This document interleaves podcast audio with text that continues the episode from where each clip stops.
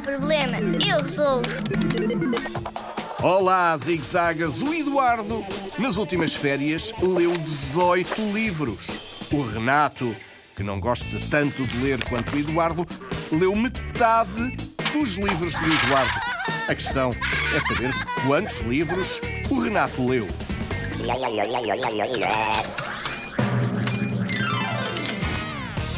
O Renato leu nove livros. 18 a dividir por 2, metade, é igual a 9.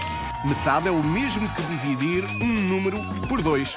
Dividir em partes iguais. Metade de 18 é 9. Na zig-zag não há problemas. Nós resolvemos.